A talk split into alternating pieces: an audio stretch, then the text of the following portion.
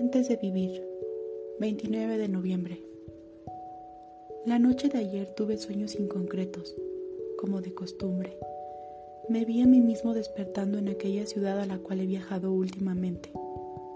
En el sueño desperté en un cuarto pequeño, a decir verdad muy humilde. Recuerdo haberme levantado porque tocaron mi puerta. Al abrirla, un joven que aparentaba mi edad me tomó por sorpresa de una mano y me arrojó por el balcón. Al parecer vivía en una torre que daba a una laguna. Al caer en ella sentí como mi espalda se partía en dos, y al salir de ahí, molesto y desconcertado, varios sujetos comenzaron a arrojarme cajas de lo que parecían frutas podridas. Las cajas de madera parecían provocarme heridas en la piel, así que traté de alejarme corriendo sin embargo, el hombre de mi habitación me perseguía. Corrí hasta lo que parecía una iglesia. Ahí traté de esconderme dentro de catacumbas que se encontraban ahí. Sin embargo, aquel hombre acompañado de una niña, la cual le señaló dónde estaba, me arrojó una especie de jarrón de arcilla cubierta de un aspecto aceitoso.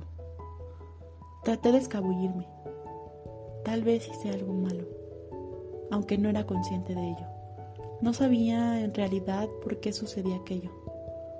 Seguí corriendo hasta llegar a un gran cementerio que se ubicaba dentro de un monasterio. Quise ocultarme de nuevo, pero esta vez no logré hacerlo.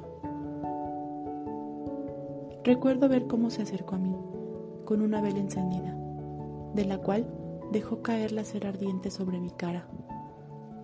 Solamente mi ojo derecho se mantenía aún con la vista, con mi mano izquierda traté de quitar la cera aún endureciendo de mi rostro.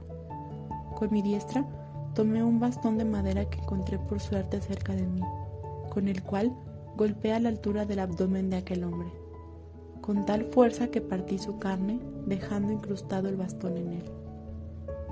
Con fuerza, jalé el bastón, dejando ver parte de sus fluidos y órganos internos cayendo al suelo y al intentar golpearlo nuevamente, una mano me tomó por el hombro, una mano blanca.